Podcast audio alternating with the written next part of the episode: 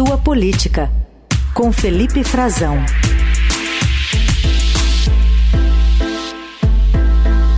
Nesta terça, Felipe Frazão traz, traz, detalhes da chegada dos brasileiros repatriados da faixa de Gaza, que ele acompanhou lá em Brasília. Bom dia, Frazão. Olá, Carol. Olá, Heisen. Bom dia para vocês. Bom dia para os nossos melhores ouvintes da Rádio Eldorado.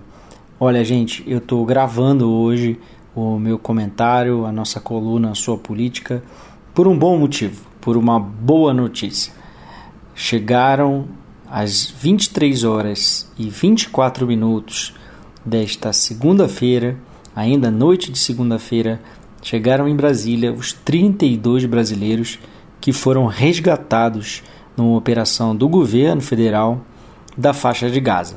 Esse grupo estava há 37 dias preso sem conseguir sair da faixa de Gaza, sem ter liberdade de locomoção, desde o dia 7 de outubro, desde o início da guerra entre Israel e Hamas, com os atentados terroristas promovidos pelo grupo palestino que controla a faixa de Gaza e é um grupo que tem um braço terrorista. Esse grupo de brasileiros chegou num voo num avião presidencial, uma, uma aeronave VC-2, que acabou pousando ontem à noite em Brasília e foi recepcionado pelo presidente Lula um, com uma comitiva de ministros e também com a primeira-dama Janja da Silva. Lula abraçou todos eles, estendeu uma bandeira do Brasil e também fez uso de um palanque político, além de ter feito alguns comentários a respeito da guerra.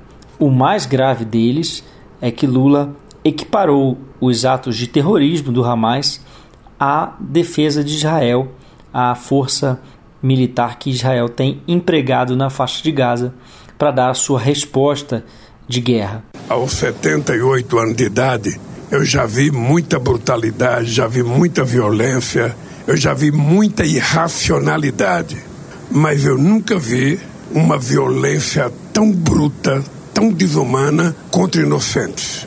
Porque se o Hamas cometeu um ato de terrorismo e fez o que fez, o Estado de Israel também está cometendo vários atos de terrorismo ao não levar em conta que as crianças não estão em guerra, que as mulheres não estão em guerra, que eles não estão matando soldados, eles estão matando junto crianças. Já estão mais de 5 mil crianças, tem mais de 1.500 crianças desaparecidas que certamente estão no meio dos escombros, e depois a destruição de tudo que as pessoas levam décadas para construir construir uma casa e depois uma simples bomba detona aquilo sem ninguém assumir responsabilidade. Quem é que vai recuperar aquilo? Então, eu quero dizer para vocês que hoje é um dia de felicidade, porque a gente está recebendo aqui 32 famílias, 32 seres humanos que já viveram em paz, que sabem o que é a paz, que sabem o que é a harmonia e não precisava viver no inferno que viveram durante esses últimos 37 dias. Essa foi a mais dura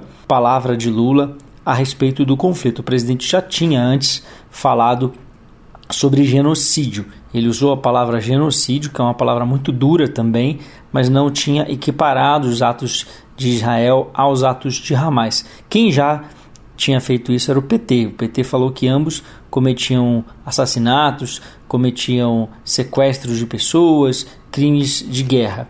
O PT se aproxima então à posição de Lula e do PT nesse momento, depois da libertação desse grupo de brasileiros que chegou a Brasília. É, o presidente Lula também comentou, foi cobrado né, pelos brasileiros, por parte dos brasileiros que chegaram em Brasília na noite desta segunda-feira e se comprometeu a ajudar a repatriar ao Brasil outros brasileiros que estão ainda em Gaza e também na Cisjordânia pedindo auxílio para deixar a região territórios da Palestina. Isso porque o governo começou a receber novos contatos e está sim elaborando, isso foi reconhecido pela diplomacia brasileira, pelo presidente, está sendo elaborada uma nova lista e parte deles não conseguiu deixar ainda Gaza, justamente por não ter o aval das autoridades, né, não ter entrado ainda neste acordo de multilateral que está permitindo a saída de alguns estrangeiros, de grupos de até 500 estrangeiros por dia, por meio da passagem de Rafah com direção ao Egito. Esses grupos estão sendo negociados por Israel, Egito e também pelo Hamas com a mediação do Catar. Quem também se envolve nessa negociação são os Estados Unidos. Carol e Heisen, e com a ajuda né, deste acordo para a saída de estrangeiros, o Brasil tem pleiteado também, voltará a pleitear, segundo Lula uh, disse, um contato com o presidente chinês Xi Jinping, já que a China agora está na presidência do Conselho de Segurança das Nações Unidas, que foi exercida pelo Brasil em outubro e não conseguiu aprovar uma resolução estabelecendo algumas pausas humanitárias para o conflito, e esse é o objetivo do Brasil, para que seja permitido uma saída ainda maior e mais acelerada de estrangeiros nacionais de outros países, terceiros que não estão diretamente envolvidos no conflito, bem como a libertação de reféns, os mais de 200 reféns feitos pelo Hamas, segundo Israel, e ainda ah, o atendimento né, a feridos, pessoas que tenham se ferido, sobretudo os civis, vítimas de bombardeios ou de algum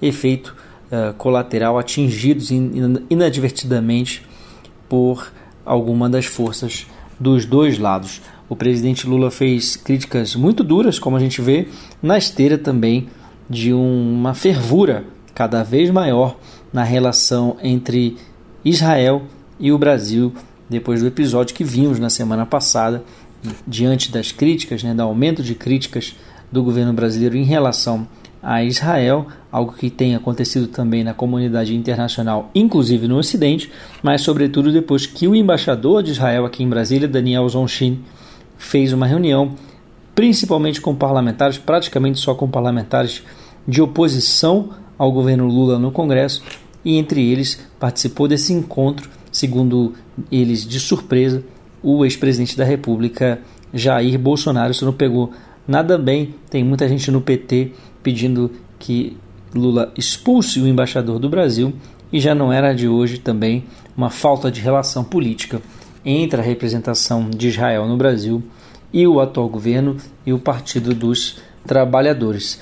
Vamos ouvir um pouquinho do que contaram desse apelo e também as palavras de Lula e quem falou que foram principalmente o Hassan Rabi e a Shahed Albana pedindo, é, dois brasileiros, pedindo a Lula que ajude na retirada de mais brasileiros de Gaza, e o presidente ainda se comprometeu que tentará retirar não só nacionais brasileiros, como qualquer pessoa, mesmo que seja palestino de origem, que queira vir para o Brasil por ter algum tipo de relação familiar aqui no país. O que está acontecendo lá, na verdade, é um massacre difícil para todos vocês entender que a gente passa lá. As bombas caem no todo lado, as minhas filhas ficaram muito chocantes lá, muito triste, mas graças a Deus que a gente chegou aqui. E eu agradeço muito o governo federal e a presidente e a todos vocês pelo trabalho, presidente. E eu gostaria muito também ser trazido nossos familiares para cá. A gente chegou a um ponto a pensar que não vamos mais conseguir sair de lá e vamos todos morrer e ninguém vai saber da gente. Mas graças a Deus, a gente está aqui agora. Eu até agora não estou conseguindo acreditar que eu estou aqui, eu estou viva ainda. Achei que eu ia morrer. Além de estar feliz, a gente também está preocupado ainda com nossos familiares que estão ainda na faixa de Gaza. Eu já perdi muitos familiares.